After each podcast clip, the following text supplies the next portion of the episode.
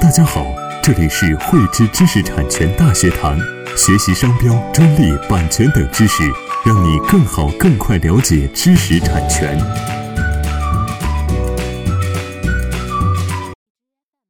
汇知识力量，添智慧财富。大家好，我是赵赛。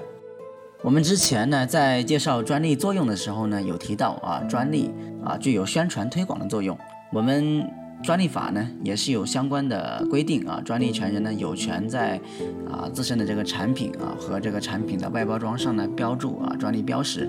那么今天呢，就和大家一起来探讨一下，我们在标注专利标识的时候，应当注意哪些问题。首先呢，我们来看啊有。哪些主体啊可以在自身的这个产品和外包装上啊标注专利标识？相关的法律法规规定呢，专利权人和啊获得专利实施权利的被许可人呢，有权在啊其专利产品和这个产品的外包装上啊标注专利标识。其次呢，我们来看啊，我们可以在产品和产品外包装上啊标注哪些内容？我们呢，首先呢，应当啊标注啊，就是说。呃，类别啊，比如说我们是一个中国实用新型专利，那我们应当在标注的时候呢，采用中文标明啊“中国实用新型专利”字样。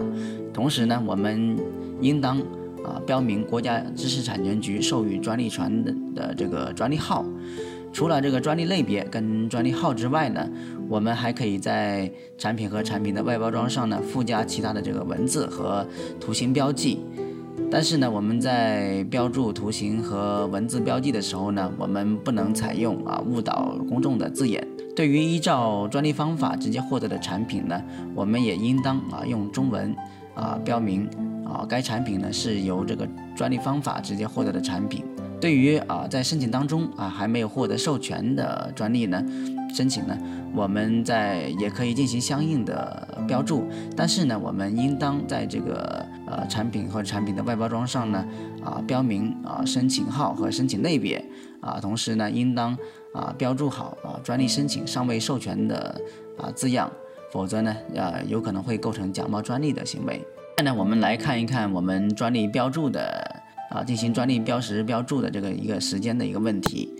我们进行专利标识标注的，应当在这个专利的这个有效期内进行。当这个产专利呢被宣告无效或者是权利终止的这个情况下呢，我们是不能继续在啊产品上进行啊专专利标识标注的，否则呢啊有可能会构成这个假冒专利的行为。谈到假冒专利呢，我们啊应当啊了解这个在专利标识标注的情况下呢，啊有哪些行为会构成啊假冒专利的行为？第一种情况呢，就是我们把这个正在申请当中还没授权的专利呢，啊当成这个已授权的专利去进行标注。第二种情况呢，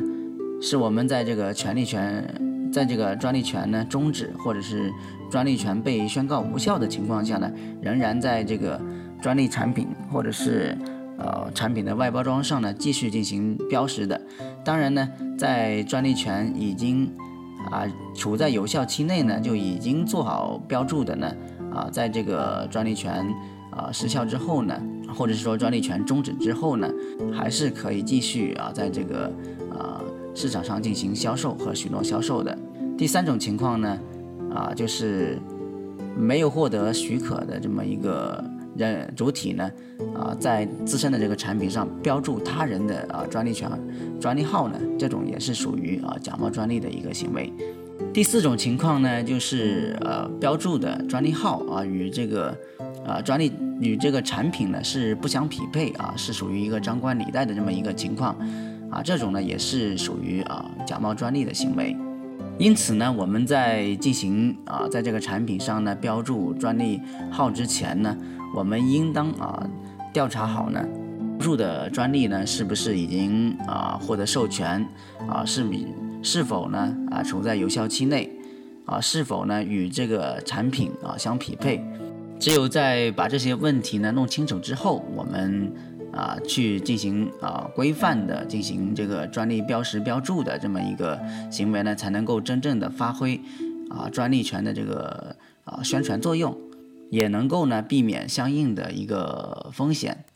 以上呢就是啊对这个专利标识标注的一个注意事项的一个介绍。今天的分享呢就到此结束啊，谢谢大家。